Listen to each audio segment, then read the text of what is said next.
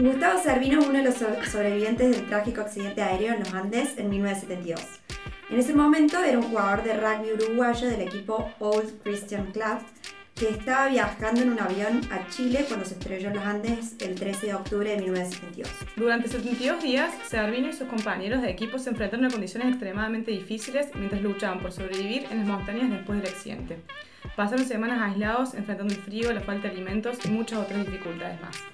La historia de su supervivencia se hizo famosa a nivel mundial y fue retratada en el libro Milagro de los Andes de Nando Parrado y en la película Viven y muchas eh, otras películas. Gustavo Servino es conocido porque cumple el rol de médico en esta historia de supervivencia y su participación en el equipo de rugby que vivió la tragedia. A lo largo de los años ha compartido sus experiencias y reflexiones sobre el accidente y su impacto en su vida. Hoy nos pellizcamos porque no podemos creer que lo tenemos acá con nosotros, así que es un lujo. Los dejamos en, en manos de micrófono. el podcast donde la cerveza fluye mientras charlamos con gente que nos inspira. Vamos a hablar con personas de muchos rubros para conocer sobre sus historias, sus perspectivas y aprender de sus experiencias. Vas a escuchar mucha tona cordobesa que nos reímos fuerte y aún que otro comentario random. Pero eso es parte de la energía que se genera en After Office, donde no hay entrevistados ni entrevistadores, sino un grupo de personas teniendo una charla descontracturada sobre la vida misma. Esperamos que lo disfruten. Luz, cámara y Ahora sí. Bueno, gracias, gracias a los dos en realidad porque estamos en la casa de Jan Maggi eh, y nos están recibiendo, nos sentimos como muy halagadas. Muy halagadas, ya van a poder ver un poco en las fotos cómo nos han recibido y es un lujo tenerte acá hoy Gustavo, bienvenido. Eh, un placer, estoy a la orden para hacer este programa. Gracias. bueno, para empezar, vamos a, vamos a tratar de hacer como una línea del tiempo, pero nos gustaría saber si yo te pregunto, ¿quién era Gustavo antes del accidente? ¿Qué, qué responderías? ¿O cómo eras vos antes del accidente? Era muy parecido a como soy ahora. Era una persona antiautoritaria, rebelde, irreverente, con mucho sentido del humor, que jugaba al rugby, tenía muchos amigos y disfrutaba mucho la vida. Y y vos decías entonces que eras muy parecido a lo que sos eh, ahora actualmente. Pero, ¿cómo fue eh, el accidente en sí? O sea, ¿qué cosas, eh, perdón, yo no sé si lo llaman accidente, tragedia, experiencia, o sea... Como te guste. Como me guste, listo. ¿Cómo fue, digamos, cómo viviste vos la tragedia? O sea, ¿cómo vivió el Gustavo de antes la tragedia y qué cosas se llevó esa tragedia a para actualmente, digamos, qué te, qué te cambió como persona? ¿Hubo un cambio en eso o no? Primero, yo tengo 70 años y estuve 73 días en la montaña. Ser sobreviviente de los Andes es una etiqueta que me pone por una vivencia fuera de lo normal, que fue muy impactante. Mm. Fue tan impactante que se han hecho cientos documentales, cuatro películas.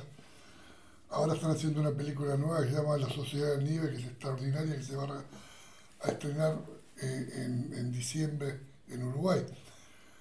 La, la montaña este, es un impacto muy grande porque vas con un grupo de amigos a Chile un fin de semana largo a jugar al rugby, a conocer la nieve que en Uruguay no había, en montañas tampoco había, con un tipo de cambio muy favorable, íbamos a disfrutar cuatro días. Y bueno, dicen que, que uno este, planifica y después la cosa se da a su manera, íbamos cantando, disfrutando y de repente en un segundo empezamos a agarrar pozo de aire y la gente gritaba y era muy divertido hasta que las montañas que se suponía que estar, tenía que estar 2.000 metros abajo empezaron a estar a la altura de las alas. Bueno, ahí este, yo me levanté, fui a ver con los pilotos que pasaba y estaban tomando mate de costado. Mm. Y que no maneja nadie acá, me dice, no, tranquilo, estos aviones, piloto automático, está todo bien. Y cuando miraron para el frente, se encontraron con la montaña que tenía que estar ahí abajo. Había una que estaba enfrente, que era como un gigante. Mm. O sea que íbamos derecho a pegarle al ombligo a esa montaña. Estaba lejos, entonces me contaba para atrás, pónganse los cinturones y yo estaba en la ventana y cuando fui mi compañero se corrió la ventana y me senté en el pasillo. Mm. Y ahí los pozos de aire empezaron a ser cada vez peores, cada vez peores. Y bueno, el último pozo de aire, el avión cayó mucho y cuando el piloto le trató de dar toda la potencia al avión para no chocar de frente a una montaña, empezó a temblar el avión, a temblar, a subir, a subir, a subir y hasta que en el último instante sentí pip, pip, porque entró en caída y pegó y la punta de la, de la del avión fue como la, el capuchón de una virome, una, salió para adelante. Y todo lo que venía atrás se estrelló contra la montaña, o sea que es muy difícil porque el asiento que estaba atrás mío, donde yo estaba sentado, yo como soy una persona muy intuitiva, impulsiva, en vez de ponerme el cinturón me lo saqué y me paré. Y me agarré del corredor y el asiento donde yo estaba sentado se fue. Es de los que quedó en la cola, o sea, lo que se fue. Me, hubiera muerto si yo no hubiera hecho eso. Ah. Y me acuerdo que iba diciendo, decía, Jesucito, Jesucito, no quiero morir. En, en ese momento. Y al lado iba Carlos Pay rezando la María. Pero después vino el golpe, ese golpe que esperás que se ponga todo negro y todo se acabe, ¿no? Mm. Chocar a 600 kilómetros por hora con una montaña no es algo que ocurra y que sobrevivas menos. O sea que después de todos esos golpes que escuchamos y que como que paró como un silencio, porque al despresurizarse la cabina nos explotaron los tímpanos. Mm. Entonces escuchábamos un que era como vibra acá. Y si entiendo eso, yo decía, ¿dónde estaré? ¿El cielo, el infierno? Todo eso. Claro, ¿En qué lugar? Yo pensé que estaba muerto. ¿Y vos ¿En dónde estaría? Encontraré al San Maggi por ahí. Y entonces, en esa sensación que, que tenía de incertidumbre, pero de conciencia plena, dije, pa, después de la muerte se sigue pensando. Mm. Y de repente un líquido me cayó por la frente y abrí los ojos, porque yo estaba con los ojos cerrados.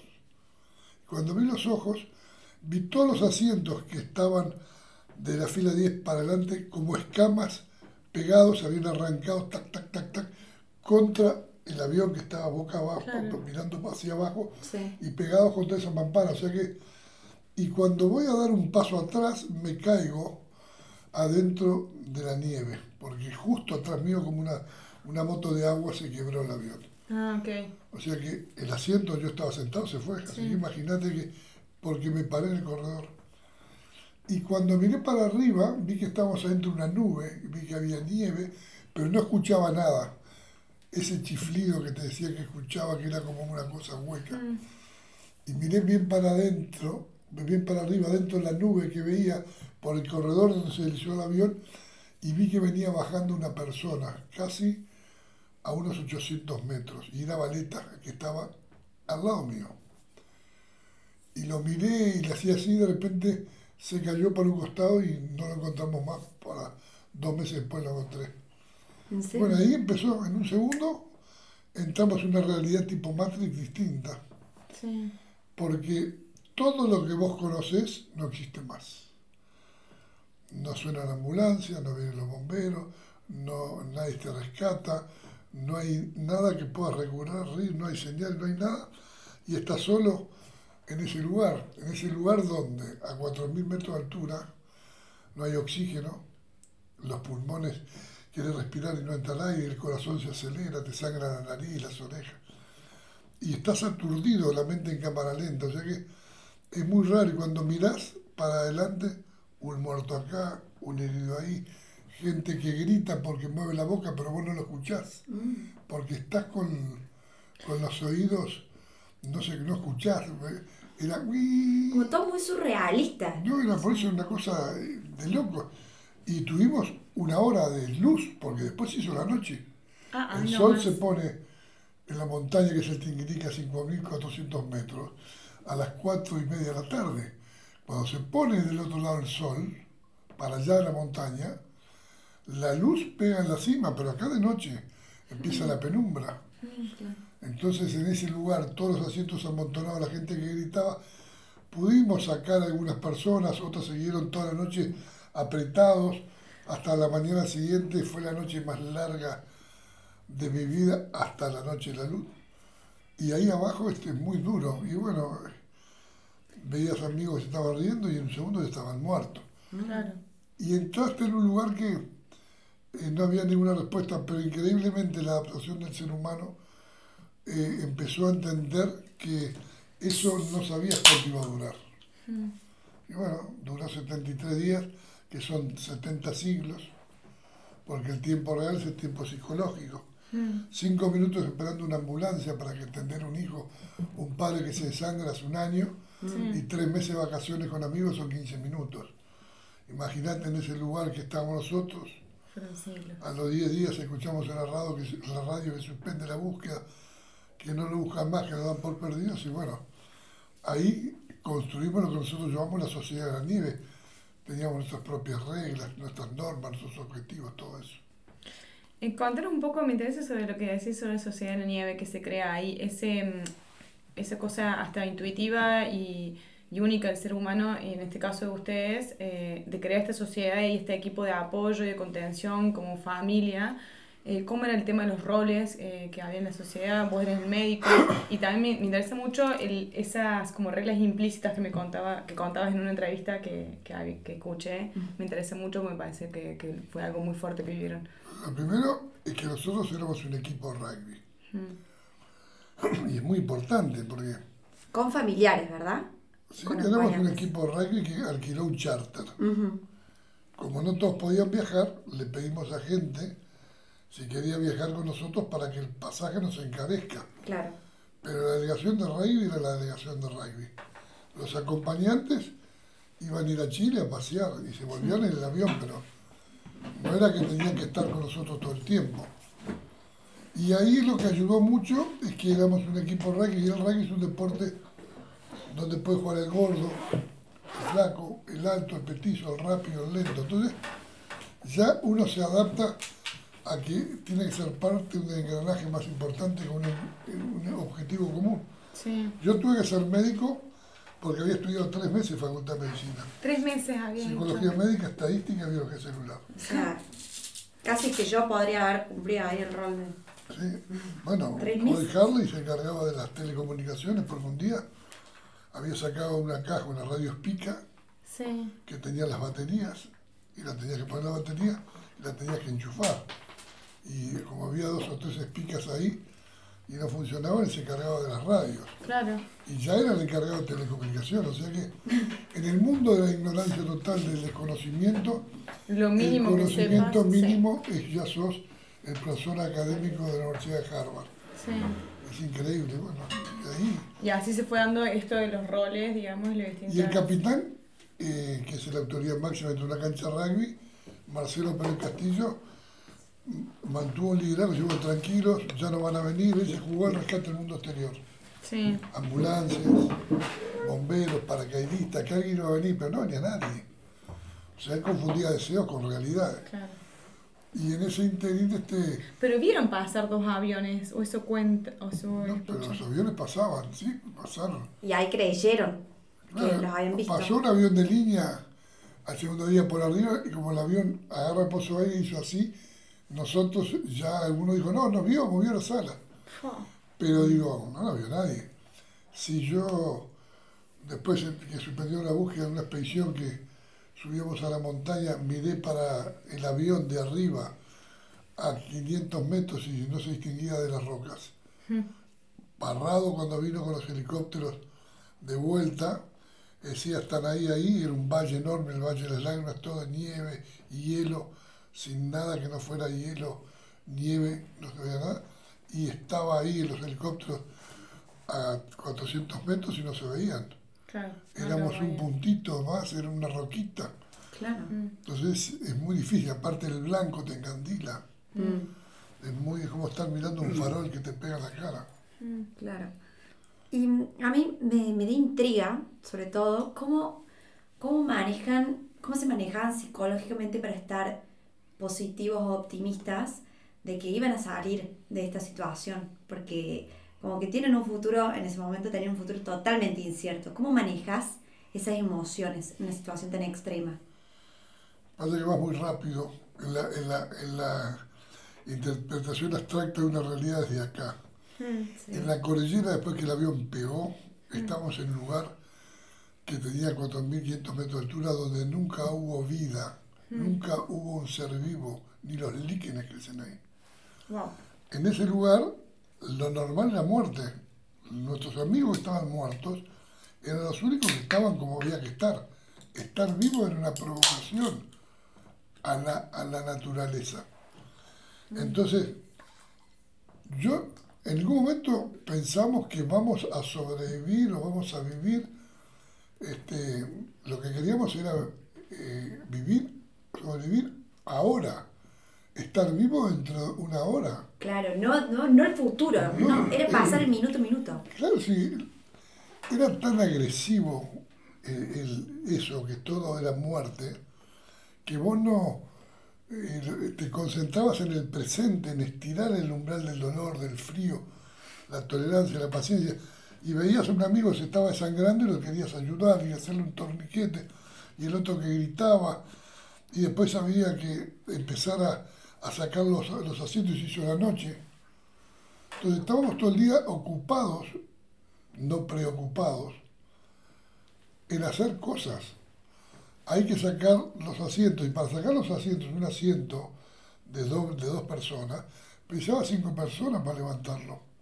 Claro. Porque un cuerpo humano, que un jugador de rugby lo agarra con un brazo, no lo podía levantar en la montaña. Mm. Tenía que tres personas para moverlo. Y Todo esa eso. altura, o sea, también es Sin como el que- oxígeno, No, porque la taponazo, o sea que es todo en cámara lenta, es todo Claro. una adversidad. Entonces sabía que había que hablar poco, había que caminar lento y hacer las cosas una por vez. Y bueno, ahí te diste cuenta que solo no podía y mirabas a que tenía eh, de repente actitud o piernas o algo para hacer. ¿Me ayudas con esto? Sí. Yo lo que te puedo decir es que yo no pensé nunca. Ahora, Ok. Gustavo, vos, vos crees que, te, que, digamos, que sobreviviste por, o sobrevivieron, por, la, por el espíritu, de su- o sea, por, por la esencia de supervivencia que tiene el ser humano, por el deseo de vivir o por, o por tus creencias, eh, en, en- en que vos sos muy creyente en Dios. Por ninguna de esas cosas y por todas. Lo que digo que la energía y la atención en hacer cosas rápido para solucionar problemas antes que se haga la noche, hacía que tengas toda la energía en tu presente. Entonces no querías sobrevivir, querías ayudar a tu amigo que no se muera, que no se desangre. Después te llamaban y tenías que ir para allá. O sea, no tenías tiempo de pensar, tenías que hacer, actuar. Era como que te tiró pelota cabecea. Actuabas, actuabas, actuabas, actuabas, actuabas. En ese momento de actuar, actuar, actuar, era algo que te estaba preparando para lo que venía, pero intuitivamente Claro. Mm. es como que se van alineando las cosas y se empieza a expandir la conciencia y vos en la adversidad más grande, en la dificultad más grande, sentís una gran paz, Mm. porque sentís la alegría de vivir. Ya no te preocupas si hace frío, si te duele la pierna, si tenés la cadera rota, que tenía una, una la, la cresta ilíaca totalmente quebrada y toda una información. Sentís cuando mirás para el costado que tu amigo que estaba contigo jugando está muerto. Y vos sentís que estás vivo, entonces no sentís tristeza ni miedo, sentís alegría, estoy vivo. Yo pensé que ahí lo primero que sentí es miedo. El No. miedo que, a quedar a, a que te No, no vos. Qué impresionante lo que es el pensamiento de uno desde pero- afuera y lo que... Pero no es que, por eso te quiero decir que vos estás imaginándote Sí, y esto supera la imaginación. claro. Yo, ni, nosotros decíamos, ¿quién puede ser el libretista de esto que no puede pasar más cosas peores de lo que nos pasan? Claro, porque encima después los primeros 10 días de supervivencia es que, no, perdón, más tiempo después, los 10 días primeros les llega, el, el- escuchan el aviso de que no eran más buscados, entiendo, y después la luz, o sea, le iban pasando una cosa atrás de otra. Eh, Sí, pero tenías que resolver permanentemente cosas que no tenías información. Tenías una sed terrible y no había agua. Y vos lo único que tenías era hielo, y agarrabas el hielo, que tenías que romperlo, te lo ponías en la boca, y de mascar hielo, las encías se retraían y tenían los dientes como un caballo, así, todo esto que tocas para arriba, se te partía la boca, grietas acá, grietas acá, parecían como botox. Claro. Allí la otra, eh, se te pegaba el hielo a la, a la- entonces no tenías. No tenías comida, pero nosotros, el hambre no existe. Nosotros qué hacíamos? Un maní con chocolate, una tapita de, de vino, de coñac, que íbamos De repartiendo pasta de dientes. de pasta de dientes de gusto, fijador de pelo, crema Ponce, cosas que ibas probando, viste, a ver si había algún nutriente. Encontré un día como un líquido así en una roca y lo quise comer, eh, quisimos comer hierba, este, mordíamos cuero, Pero no había nada, cosas no había nada para, para nutrirse, o sea, eso ibas experimentando por ensayo error cosas y después fue el frío, un frío insoportable, no teníamos ropa, mocasines, cuero, media de nylon, suela de cuero, una camisa, un pantalón, un blazer, era la ropa de, de, oto- de, de primavera, en octubre. Y ahí, bueno, nos cagábamos frío y había que tapiar el avión. Y bueno, todo eso era un aprendizaje permanente. Y Gustavo, tengo una duda. O sea, con esto que decís que vivían, en realidad solucionaban cosas minuto a minuto, ¿no? Vivían el, el, el ahora, como todo el mundo busca en este momento. ¿Qué, en algún momento perdieron la noción del tiempo? Viviendo tanto el ahora. Bueno, ahí se te tiene que, O sea, noción del tiempo. se te tiene que desarrollar la observación de la naturaleza, Mm. que era nueva. Observar, por ejemplo, que si vos te despertabas de mañana y querías pisar el hielo, patinabas y te pegabas unos golpes terribles porque era duro. Mm. A lo largo del día, de repente nevaba un poco y el sol lo ablandaba y vos podías caminar. Después, después de las dos de la tarde, si caminabas, te enterrabas hasta la cintura. Alrededor del avión estaba sucio, entonces teníamos que buscar nieve limpia. Inventamos las máquinas en agua. Después de morder mucho la nieve, nos dimos cuenta que si teníamos la nieve adentro de una chapa arriba, se derretía más rápido y lo recibías en una damajuana, en una botella que estaba sana. Y así de repente las máquinas en agua, todo el tiempo agua, que la Vicentín trajo esas cosas que están en, el- en- en la parte de atrás, que vos tirás las servilletas y todo lo... Era, una, era todo de aluminio. y Claro, eso- una- un, rece- un receptorio. todo y eso le metíamos nieve limpia, la ponías al sol y lo inclinabas y había 3, 4 litros de agua permanente para tomar. Claro. Pero aprendimos que el agua que tomaba la orinabas inmediatamente. Y si no tenían, claro, otra cosa. No, porque no teníamos sodio, potasio, magnesio, que una molécula de sal fija cuatro moléculas de, de sodio. Entonces, te, te, te depredabas, ibas- el agua entraba y salía, y, y orinabas Coca-Cola. Porque tu cuerpo, al no tener comida, te digería a ti. Se alimentaba de tu, Claro. de tu tejido adiposo, de tus músculos, de tus huesos. Y hay personas que perdieron cuarenta y tantos kilos. Numa ¿Cuánto? Turcati. Numa Turcati murió pesando 25, ¿eh? Pesó- perdido ve- 50 kilos. O sea que, Y en, perdón, y otra pregunta que me surge, Gustavo, es en este, este de pasar los días día a día, o sea, vivir el presente, ir pasando cada desafío que va surgiendo, cada cosa, y, y pasar el día en una victoria, digamos. Supongo que también había muchos momentos en- en de charla o de silencio tal vez y mucho de interior. Eh, ¿Qué recordás, por ejemplo, de esos momentos? ¿Cuáles fueron las mejor, mejores conversaciones que recordás que tuviste o con quiénes? Eh, no sé, algo que nos quieras comentar. primero se hablaba muy poco, porque había que concentrarse en respirar. Falta el aire. Al hablar muy poco, había que observar mucho y escuchar mucho. Llegamos hasta tener telepatía, porque aprendimos a conectarnos de otra manera. Después, este, adentro del avión, de repente nevaba 3, 4 días y estaban 29 personas en 2 metros y medio, 3 metros, uno arriba del otro. Me parece que está bueno aclarar, a veces uno piensa que el fuselaje es un fuselaje de un avión Sí. como los que vemos hoy.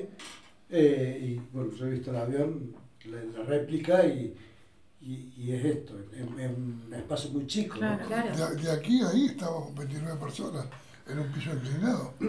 Oh. con el piso así. En la montaña este, había charlas muy interesantes. Primero había un gran sentido del humor, un humor negro. O sea, el humor es la cosa más seria, lo más serio que existe es el humor.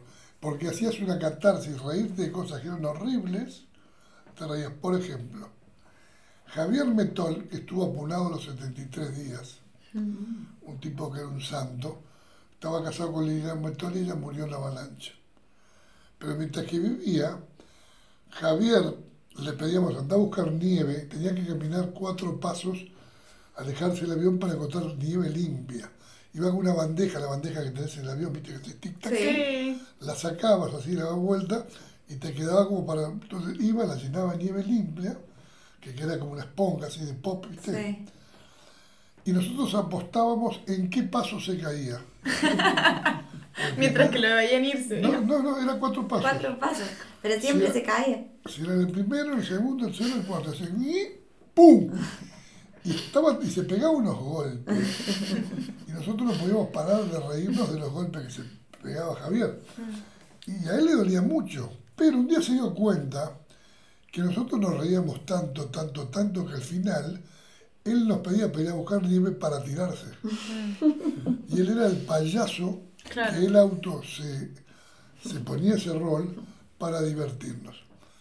Esa es una. Otra de Javier, adentro del avión, de repente cuatro o cinco días, nosotros no podíamos en el medio del día o la noche salir a orinar. Entonces estábamos ahí metidos, teníamos una pelota de rugby, y le sacamos el cuello y la pelota de rugby, la usamos para orinar adentro de la pelota, entonces orinabas y la pasabas, porque la poníamos en una grieta y la tirábamos para abajo, para mantener el avión limpio. En esa penumbra venía la pelota, me la pasan así así, yo la agarro y se la paso a Javier. Javier lo tenía acá, entonces le hago así una vez para que la agarre, y, y le hice una vez, le hice dos veces, le pegué acá, y se le cayó todo acá en la cara. No. No. Y me dice, ¿pero qué haces? Pero boludo, te estoy haciendo así de hoy. No, me dice, de este lado tengo un ojo de vidrio. Ah, no Y ve. Cuando nos dijo tenía un ojo de vidrio, nos sentamos a cagar todo de risa. Entonces, ¿qué pasa? Estábamos aburridos en el avión, tres, cuatro días, yo que él era el hermano de mi madrina, la esposa de mi tío, Javier Metol, lo tenía al lado. Entonces, cuando estaba muy aburrido, Javier hablaba, porque no paraba de hablar y contar cuentos y esto, y le hacía así, del lado que tenía el ojo de vidrio, hacía así. Y él no se daba cuenta, y todos se reían y yo, tic, tic, tic, tic. Yo no entendía por qué se reían, pero no el pero no lo Y veía. creí que se reían tal vez de él y estaba No sabía contento. que se reían. Pero un, un día, se ve que la mujer le contó algo, yo me equivoqué. Y me, me- vengo y le hago así, tic, tic, tic, y él me mira y me dice, del otro lado, boludo. le entré por el ojo equivocado. Por cosas como esa, Qué importante Y- y en esto de que sí, el humor. El humor, ¿qué otros personajes surgieron? Me reinteresa, o sea, porque este, el, el, el que hace el humor, digamos, que te genera vida. ¿Y qué otros personajes surgieron dentro de la, de la familia, del equipo, de la sociedad esta? bueno, no, después había roles. Mm. Este, estaban los que dormían colgados en, la, en las hamacas, Arturo Nogueira y el Vasco Chavarra, que los dos, el Vasco Chavarra una hélice le cortó la pierna y estaba colgando un tendón, le quedó colgado la pierna. Y entonces cuando dormíamos abajo, dormíamos con las piernas entrecruzadas, porque no había espacio, entonces Ah, sí. yo te daba mis pies a ti, sin zapatos, y vos los tenías acá y vos me dabas los tuyos. Entonces yo tenía en mis manos tus pies con medias, con dos, te pares medias, y cuando mis dedos se empezaban a congelar era porque tus pies se estaban congelando. Pero vos no sentías que tus pies se congelaban. Entonces yo te los tenía que masajear. Para que tus piernas se calienten, la sangre que llega ahí no se congele y vos puedas vivir. Y si vos vivías, me podías hacer eso a mí. O sea que yo te tendría que hacer que vos vivas para que yo pueda vivir. Era muy raro. O sea, siempre había que hacer ese tipo de cosas en el avión. Y eso que dormían arriba colgados, dormían porque las piernas no podían tocarlas. Gritaban, sino, pero se cagaban de frío. Claro. Entonces, el dolor, no sé, ¿qué quiero dolor o quiero estar abrigadito, apretado? Y bueno, dormían ahí arriba y te hablaban y este, era muy duro y estabas ahí, hay mucho frío, bueno, me muero frío, vení, bajá. Y ellos no querían bajar. A veces tenían tanto frío que lo bajábamos un rato hasta que le dolían las piernas y de vuelta lo tenía que subir. Tenía que estar atendiendo todo el tiempo como haciendo como un trapecista que tenías que siempre ver qué podías hacer porque si vos hacías este se caía, tenías que estar, todos se sostenían a todos. Pero lo importante es que nosotros tuvimos que construir una sociedad solidaria, que los bienes pertenecían a la comunidad. Mm. Y el único objetivo era sobrevivir, no yo todos. Y eso es importante porque racionalizábamos la comida cuando decidimos alimentarnos de los cuerpos de nuestros amigos. Este, después el agua, la ropa, la mejor ropa, los zapatos de rugby, todo eran para los expedicionarios mm. que iban a caminar, tenían que dormir cómodos, tenían que dormir caliente, porque si dormía frío y te congelabas, te morías, te comían el triple de raciones que nosotros. Todo eso porque lo aprendimos, y más que después de la primera expedición que con Daniel Maspons y Numa Turcati llegamos a la cima, donde el piloto dijo pasamos Curicó y vimos que había 150 kilómetros de montaña para todos lados. Entonces, frente a esa información de la visión, tenía que tener la capacidad de discernir. Esto no lo podemos compartir. Hicimos un pacto de no decirles nada a nadie. Porque si no iba a ser durísimo. Todo el mundo pensaba que en otro lado estaba el verde de las praderas de Chile. Claro. Pero esa información que por ensayo error aprendimos servía para prepararnos. La primera expedición perdimos casi 12 kilos por hipercatabolismo. ¿En cuánto tiempo fue la primera expedición? Un día y medio. Wow. Mm. Suspendieron la búsqueda, dijeron que iban a venir a buscar los cadáveres en febrero y cuando se, se deshiele la nieve, los aviones que tenían el techo blanco se iban a poder ver en contraste con las rocas. Mm. Y ahí iban a venir a buscar los cuerpos. Dijeron que de 30 aviones que habían caído, nunca encontraron a ninguno. Frente a esa información estaba claro que la única manera de vivir era salir por nuestros propios medios. No podíamos esperar que te encuentren, que esa era la ilusión del capitán y había como 12 personas con piernas rotas. Entonces ahí empieza a estirarse el umbral del dolor, la preparación, el entrenamiento y también de la creatividad, que te mantener ocupado. Y la ilusión era tal vez mañana. La proyección del día terminaba hoy, hoy a ver si llegamos a, la noche vivos y de noche quieto, cuando dormía, era pensar tal vez mañana podamos hacer tal cosa, tal y cuando salía el sol, era todo el entusiasmo para la luz y la vida, la calor, la estufita a los pobres. El sol te calienta el cuerpo, te recuperás, ves, y ahí aprovechabas esas horas de luz para hacer todo lo que había para hacer. Son muchas cosas al mismo tiempo. Queremos saber todo. La sociedad de la nieve era el lugar donde nosotros vivíamos. Sí. Pero el 2 de noviembre, el Día de los Muertos, yo no sabía el día que vivíamos, vivíamos y no sé por qué pregunté, dije, ¿qué día soy? 2 de noviembre. 2 de noviembre me empezó a resonar 2 de noviembre. Y me senté en una punta del avión y me di cuenta que el 2 de noviembre era el Día de los Muertos. Entonces yo me empecé a reír de a carcajadas. Y me dice, ¿pero de qué te reís, pero todo? Vos sabés una cosa que Einstein tenía razón. ¿Cómo? Sí, ¿viste que hoy es 2 de noviembre? Hoy es el Día de los Muertos. El mundo entero nos dio por muertos y estamos vivos. La pregunta es, ¿están vivos los que están en el mundo? ¿O algún pelotudo apretó el botoncito? Estamos en plena Guerra Fría de la bomba atómica. Estuvimos a esto que Kennedy y Nikita Khrushchev, por la, guerra de los misiles en Cuba, apretaran la, la bomba atómica, se la tiraban, se integraban. O sea que realmente Ahí arriba nosotros llegamos a la conclusión que éramos los únicos seres humanos de la humanidad. Ese era nuestro lugar, ese era el, lugar donde estábamos y ahí había que construir esa sociedad solidaria. Y la primera norma que apareció era que estaba prohibido quejarse. Y eso es un descubrimiento que es muy importante, porque aprendimos que la gente que se queja es la que está bien. Porque la gente que, se, que, está mal realmente, aprieta los dientes y hace cosas, no tiene tiempo para quejarse. Mm. Y yo que viajo por el mundo y he trabajado por vocación de servicio en los lugares más remotos del planeta, con la pobreza más extrema, te puedo asegurar que los lugares más pobres son los lugares más felices. Mm. Porque ves los niños cómo juegan, cómo saltan, porque tiran basura. Bueno, hay un lugar, hay una documental en Netflix que se llama Los Puntos Azules, que es la, donde la gente vive más de 100 años, y uno de los lugares donde la gente vive más de 100 años es en Costa Rica, en el, en el lugar más pobre de Costa Rica. Entonces, eso es lo que, lo que, que vemos, ¿no? Aprendimos mucho, yo aprendí mucho por observación, aparte siempre fue muy intuitivo. La carencia y la abundancia están en la mente. Y yo vivo mi vida preparado para lo peor, esperando siempre lo mejor. Vivo así la vida. Aprendí a vivir así la vida. O sea que yo no sé lo que me va a pasar, Claro. pero me pase lo que me pase, sé que voy a dar lo mejor de mí y no me voy a quejar porque no se arregla nada. Mm.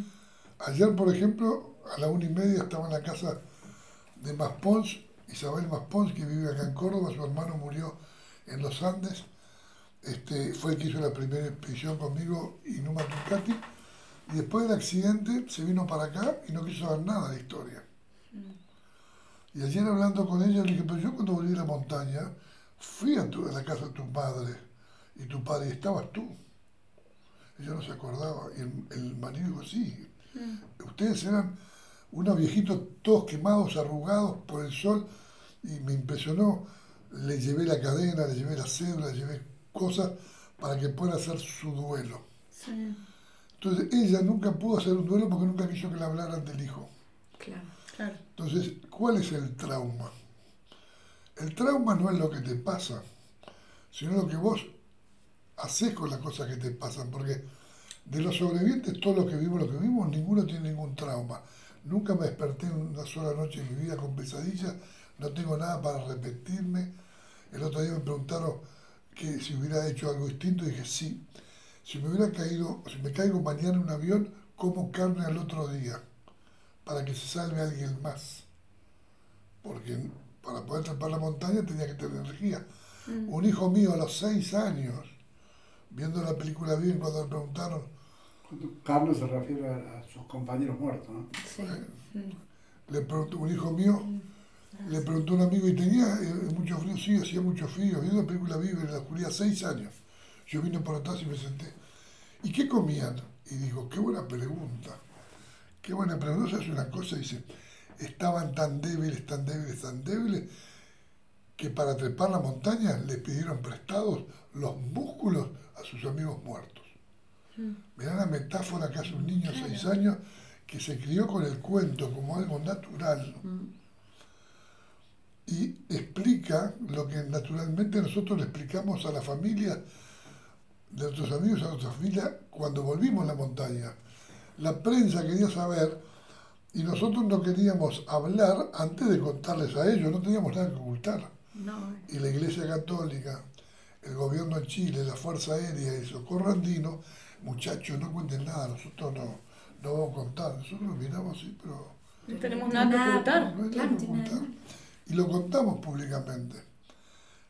Tan buena fue la recepción y el apoyo que conseguimos el primer día de los familiares que murieron, que el señor Helios Valeta, un médico ginecólogo, cuando sale, después que habló Pancho y contó todo, se pararon todo el mundo a aplaudir y dijeron que los periodistas que no tenemos más nada que preguntar, los uruguayos, los- los- la prensa internacional quedó indignada, porque terminaron la conferencia de prensa.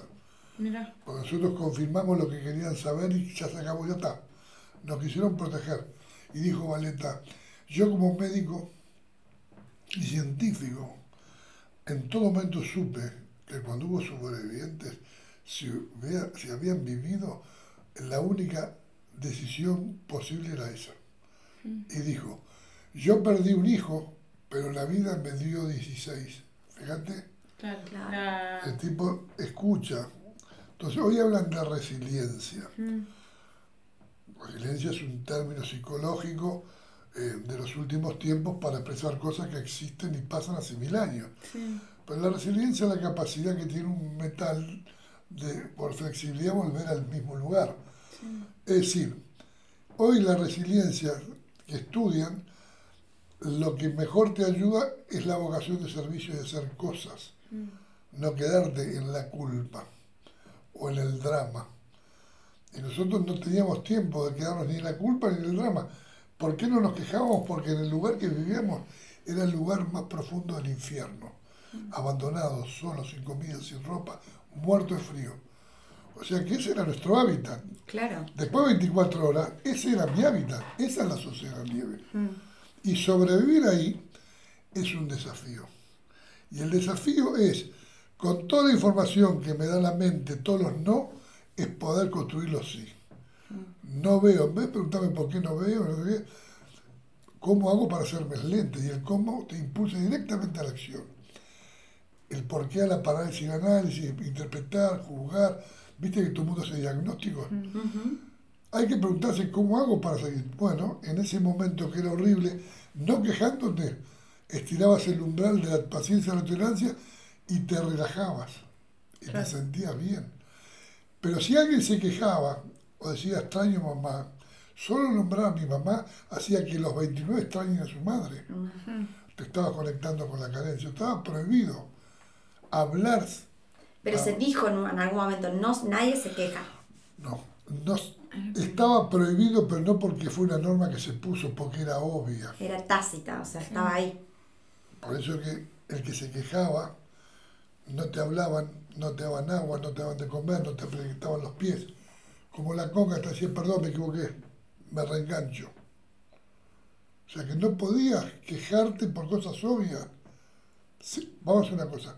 Un día dijimos, bueno, está bien, vamos a quejarnos tres horas todos y si se arregla algo, no, entonces no nos quejamos más. Pero no fue, era como diciendo, muchachos, está tan mal todo que tenemos que inventar algo bueno. Lo bueno es a pesar de todo no quejarse. Ya eso es un triunfo. Tener la psiquis, el alma, la energía y todo lo que genera un pensamiento negativo te lleva a una emoción negativa. La emoción negativa te produce contractura, libera cortisol, adrenalina y aumenta el círculo vicioso. Todo esto hablan hoy. No lo sabíamos, pero sabíamos que no nos podíamos hacer mala sangre, que no nos podíamos estresar, que a pesar de todo tenías que sobrevivir un rato más. Y ese es el secreto, no hay fórmula. Cuando vos aplicás frente a la realidad que es adversa y aceptás que la única manera de ser parte de la solución es como que empezás a caminar por una escalera mecánica hacia arriba.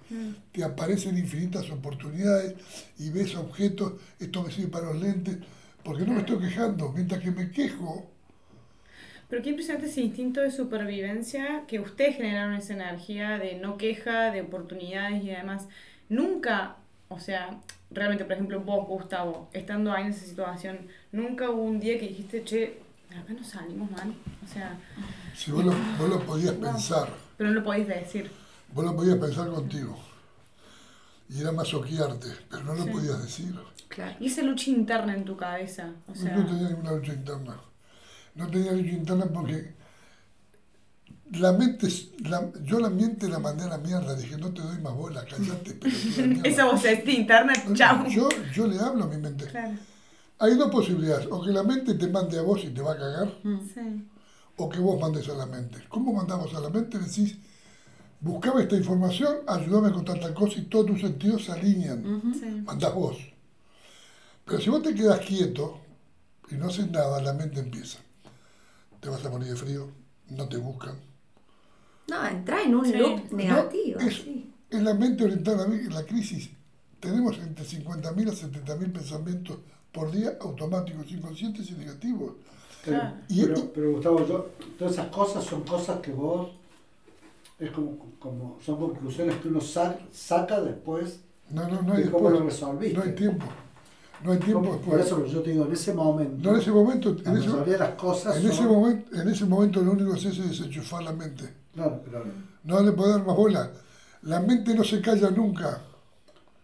La mente no se calla. A la mente pero porque tenés cosas más importantes que resolver. digo. Porque para la única manera, escuchá, la única manera es muy fácil. Aprendés que si te concentras en el pensamiento, te viene una marea y un tsunami. Si me concentro en respirar, en mirar, los sentidos, cuando yo Me concentro en un sentido la mente se apaga. Mi mente, cuando mente empezaba a hablar, yo empezaba a mirar la montaña, empezaba a buscar, a ver, ¿qué puedo usar para cortar? Entonces yo tenía ocupada mi mente en mirar qué me sirve para cortar. En esa acción la mente se apagaba. Lo que digo que aprendimos a accionar para apagar la mente, había, si no, ¿qué hacía? Me concentraba en la respiración que entraba y salía, sentir el aire, la mente se apagaba. Había que apagar la mente. Yo no dejaba que la mente se prenda y le daba órdenes. Perdón, recién mencionaste el tema de los sentidos y me, me dio mucha intriga saber eh, cuál crees vos para vos, Gustavo, ¿cuál fue el, el, sentido que más utilizaste allá? Tanto el olfato, el oído, la visión, no sé, por ejemplo, el tacto. Eh, ¿Cuál fue el sentido del ser humano? El sexto de los sentidos. el sentido del humor. Porque es un sentido. Pero después el sentido más fuerte que existe es la visión. Una imagen vale por mil palabras. Ver, entendés, te da dimensión, profundidad, color, altura. Tocas sentí frío, sentí calor, es un dato, el gusto es otro dato, el tacto, pero la visión y, el ruido, el ruido también te da información. De repente ibas caminando y empezabas, a sentir una piedra que venía cayendo y mirabas para arriba, empieza a pegar y de repente mirás y eso desprende y se está cayendo la mitad de la montaña y se te viene arriba porque escuchaste el ruido. Entonces tenés que acelerar, ver para dónde va y observás, mm. esto viene cayendo por este valle, si yo acelero y voy para ahí, pasa por acá la nieve. Entonces la observación era muy importante. Y después esto, el tacto. Ah, el tacto, el tocar, estar ahí. Mm. El de, el de al lado está caliente, está frío. El tacto te informaba se le están congelando los pies, se están muriendo. Tocame los pies, que los míos también están igual, porque si los pies están congelados, los míos están igual. Pero vos no sentías tus pies. Y la sangre que va por dentro tuyo, que pasa por el pie congelado, se congela. Y esa sangre congelada, cuando vuelve, te congela y después se te congela el diafragma y no se contrae. ¿Entendés? Toda esa información eran los sentidos. Tenías que estar atento así con los pies acá. ¿Cómo está él? ¿Viste? Estoy así, atento está muy frío, empezaba tingui, tingui, tingui, apretar. Por eso digo que la mente la apagabas haciendo cosas. Sí. Pero, mira, yo no podía dejar que mi mente piense. Está programada. Eso lo aprendí haciendo y después lo sigo practicando. Yo vivo todo el tiempo jugando. Yo con él juego, cuando no bromo. Estoy jugando y él está jugando conmigo. Pero él sabe, yo sé, que él puede decir lo que quiera a mí. Y yo a él hacerle que no importa de carajo porque no busco la aprobación de él ni la mía. Nos divertimos. Claro. Y la gente que mira no puede querer borre y mierda. Pero Me hicieron un show recién, chicos, acá. O sea, off the records. y Gustavo, ¿qué fue lo más gratificante de haber sobrevivido? Conocerme a mí, ¿no? Fue una cosa muy gratificante, pero mucho más que él conocer a su mujer. es, mi amor adorado, la amo con todo mi estómago. No sabe cómo, cómo cocina robotina, le puse robotina. Si ya nos contó el menú esta noche y. Yo digo que soy una persona feliz que agradece todos los días por estar vivo y es verdad. Yo me despierto todos los días y tengo 86 mil segundos para hacer lo que quiero. Disfruto plenamente la vida pero disfruto porque yo decido ser feliz. La felicidad no está en lo que te pasa, está en,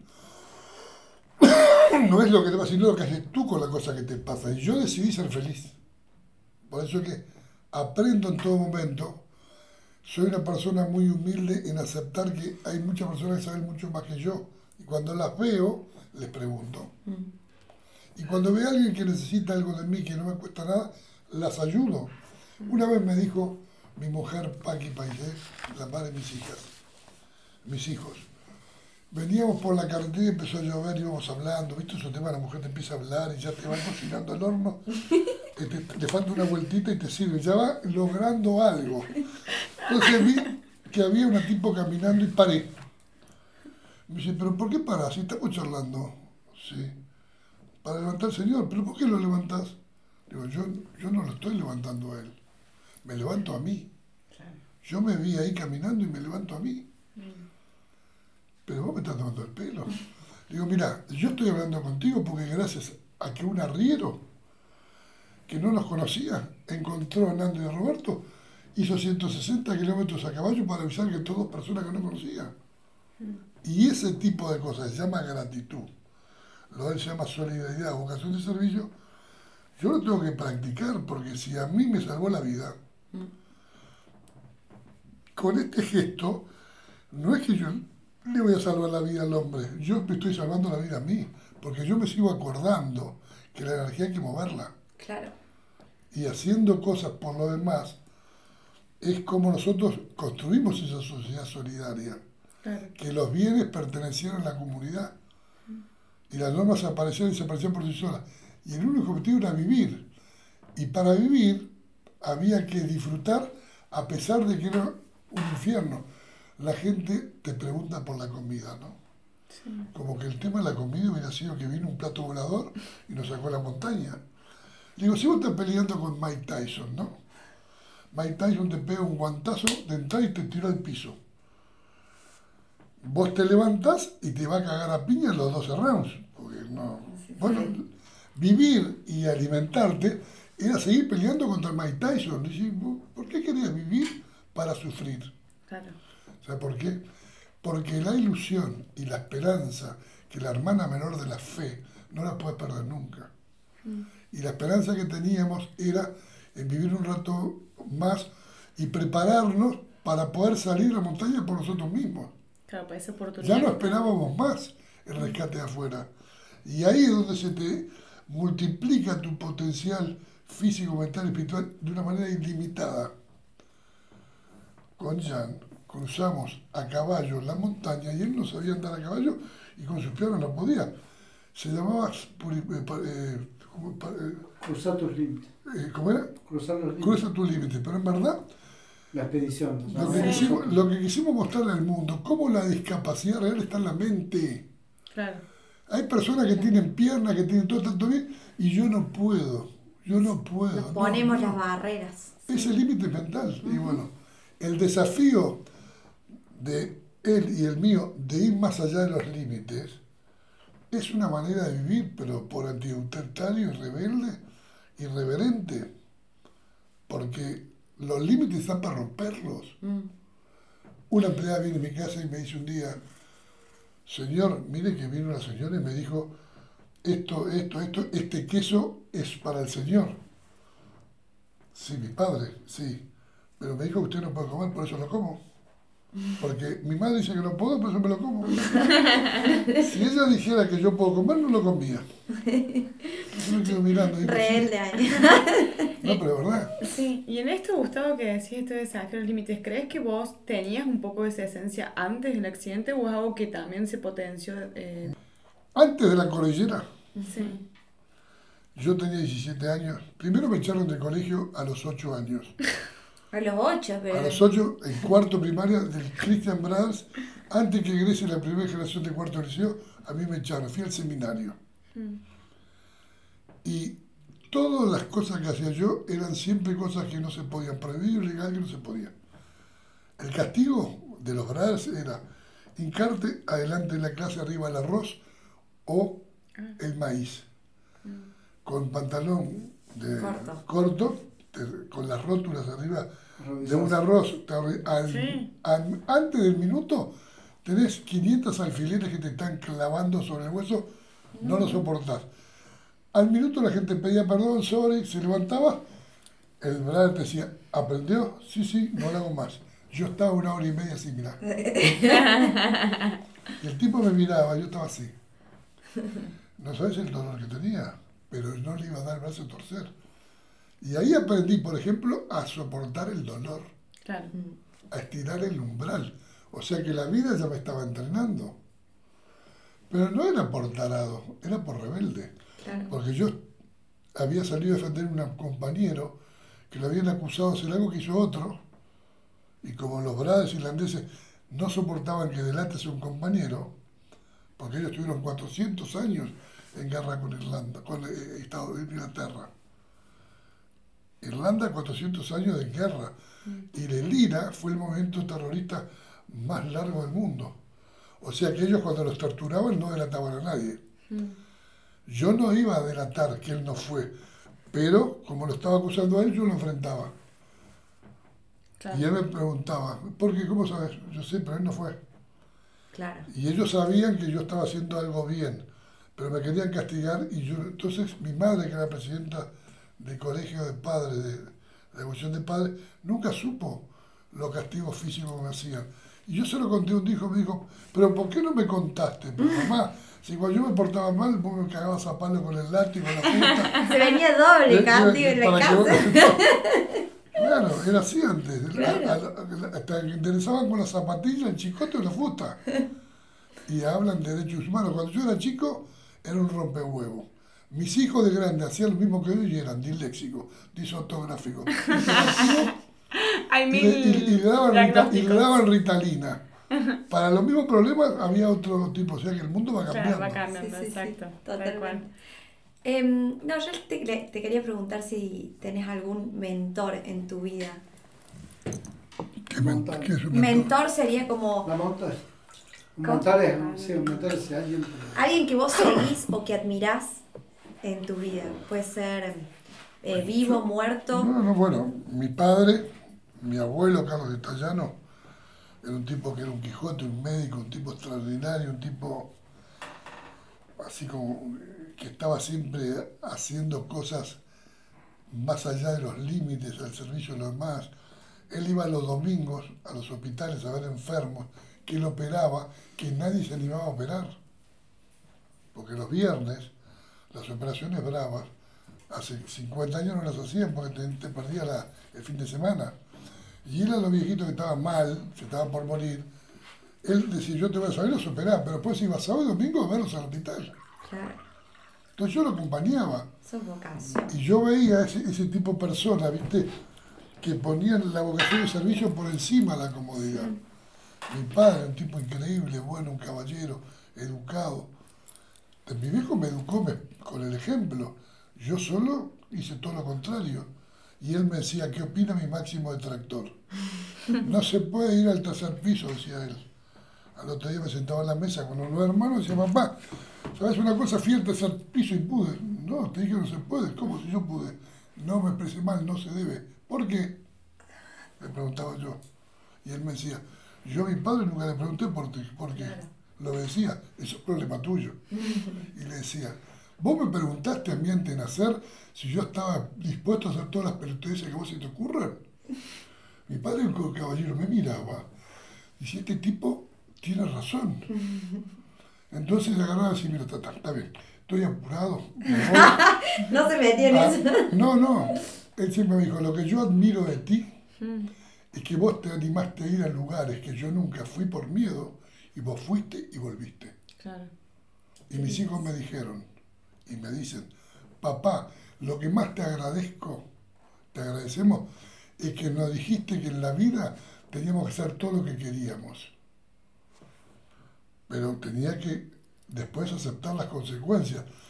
Pero lo que querías, si querías ser médico, piloto, lo que vos quieras, prepárate y hacelo. Es tu vida. Claro. Y nos enseñaste a no tener miedo. Eh, antes de, de pasar al ping pong, bueno, si querés pasemos. No, bueno, hay dos o tres preguntas que me interesa pregunta, pregunta. saber. Entonces, para, pregunto una. ¿Qué, ¿Qué te gustaría? Nosotros tenemos muchos seguidores jóvenes. Entonces, ¿qué mensaje le darías hoy a una persona de 25 años? Vos, con todo lo vivido, con toda tu experiencia, tu, tu trayectoria. No te digo solo lo del accidente, tu vida.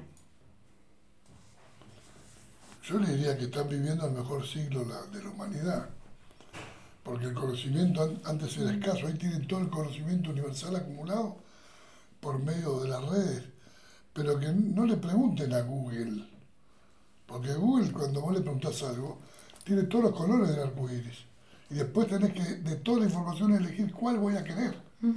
Viste que te dicen lo mismo, este sí, no.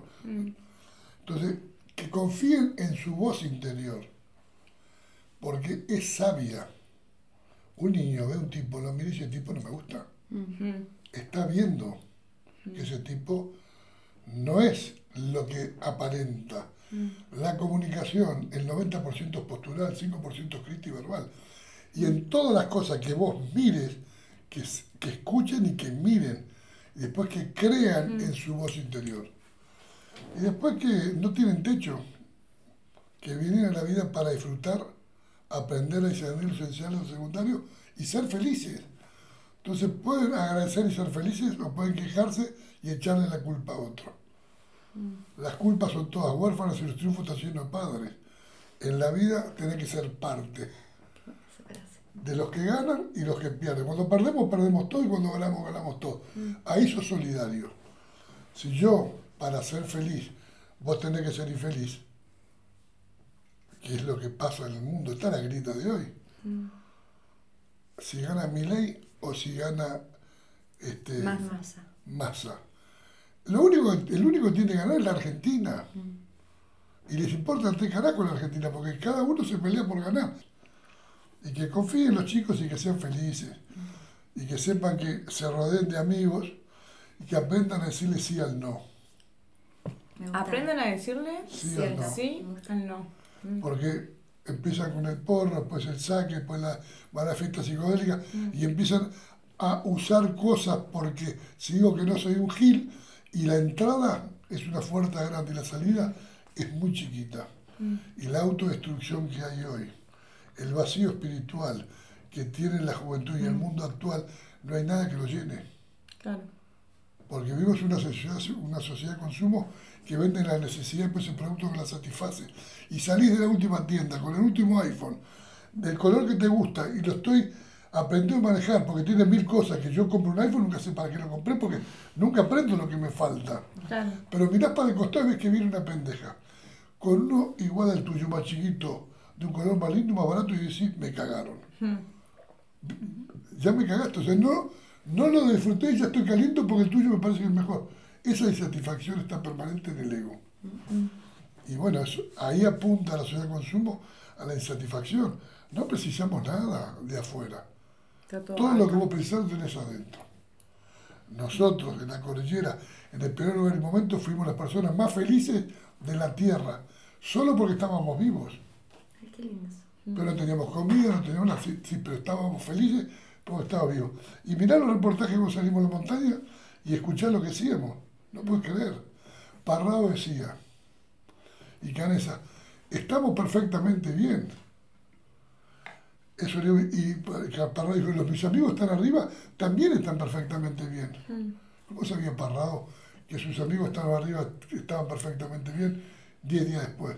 Porque la única manera de sobrevivir era estando perfectamente bien. Mm. Porque si no estaba perfectamente te morías. Porque todo lo que te rodeaba no había vida. Y eso es lo que hay que expandirlo y compartirlo y bueno, sobra la comida, sobra espacio, disfrutemos más la vida. Me parece bárbaro, me encanta ese mensaje, creo que no hay, o sea, no hay pregunta para cerrar mejor, digamos. Para retrucar ahí. Para retrucar, o sea, aunque tengo mil preguntas, no creo que lo, lo transformaré de otra forma. Pero bueno, eh, para cerrar siempre nosotros hacemos un ping pong rápido de preguntas, Gustavo. Eh, en el cual te preguntamos algo eh, y es la primera respuesta que se te venga, o sea, a la cabeza. Más, más preguntas. Eh, Pueden ser, son como. Muy random. Muy superficiales. Es lo primero que se te venga a la cabeza. Sí. No bueno, que tanto. Como la de recién que fue profunda. Sí. bueno, vamos. ¿Algún hobby? Divertirme, rugby. ¿Un libro que recomiendes?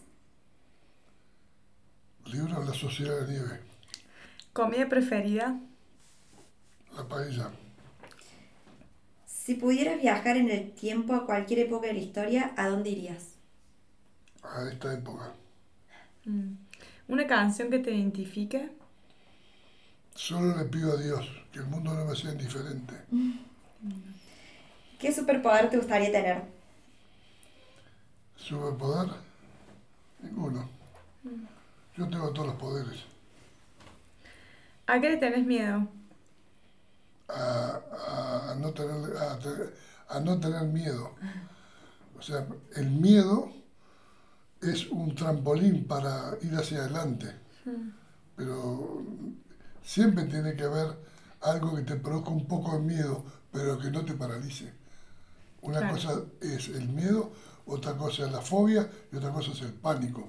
Y es lo mismo, pero en distinta gradualidad. Perfecto. ¿Qué te hace reír? Y me río de todo. De los Me, chistes me ya. río, me río mucho. El tipo más gracioso que yo conozco es el señor Germán. ¿Y llorar? Mira, durante muchos años en la cordillera no llorábamos porque te deshidratabas y perdías sal. Todo in- información intuitiva. Y hoy soy viejo choto, lloro con la cenicienta. Lloro con. Tenés crédito acumulado. Está yo- bueno. No, no, yo lloro con, con una persona que esté haciendo algo con esfuerzo y, y- y no se entregue y luche, me hace llorar de emoción. Me, me- me moviliza la gente que intenta hacer cosas que para el resto es imposible y lo hacen como un desafío, de terquedad. de- eh, a mí me, me, me parte eso. ¿Cuál es el mejor consejo que has recibido? ¿El, me- el mejor consejo? Sí. Yo creo que- Todo se puede decir. difícil. Alguno que se te venga de chico, de grande. difícil. Yo siempre le digo a María, a mí me hacen el ping pong y no sé qué respondo en ninguna. Pero esa, Sí. esa, esa pregunta es como- A mí se me vienen mucho. A mí los consejos me lo dan los ejemplos. Sí. Pero basta que me digas algo para que no lo haga.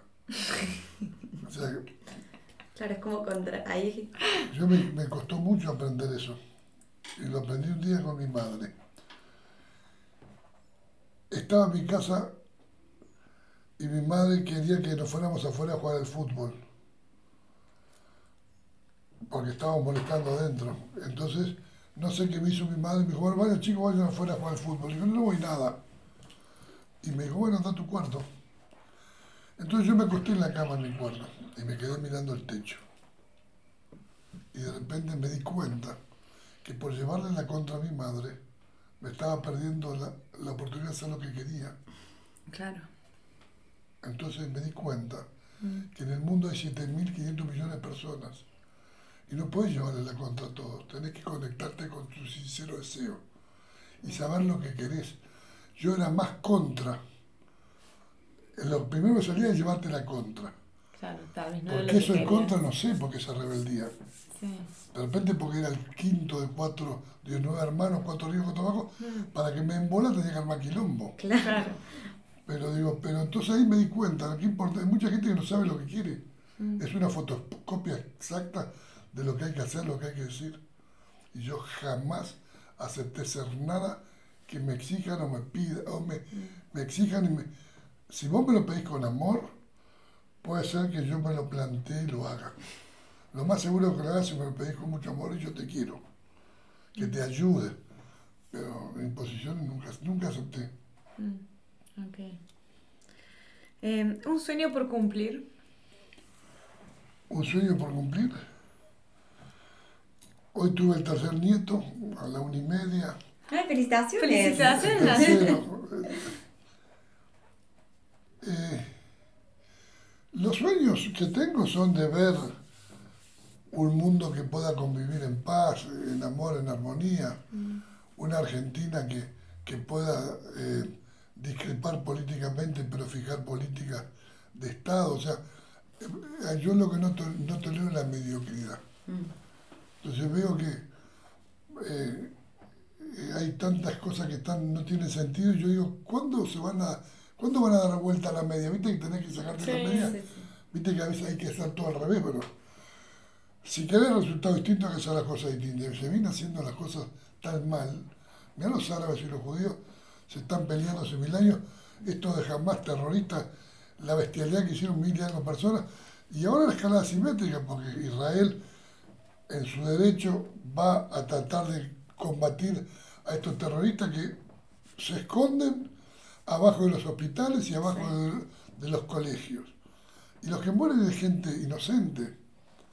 Entonces, en algún momento hay que parar, porque si no la escalada simétrica no termina nunca. Gandhi logró enfrentar al ejército más fuerte del mundo, que era Inglaterra, con la resistencia pacífica.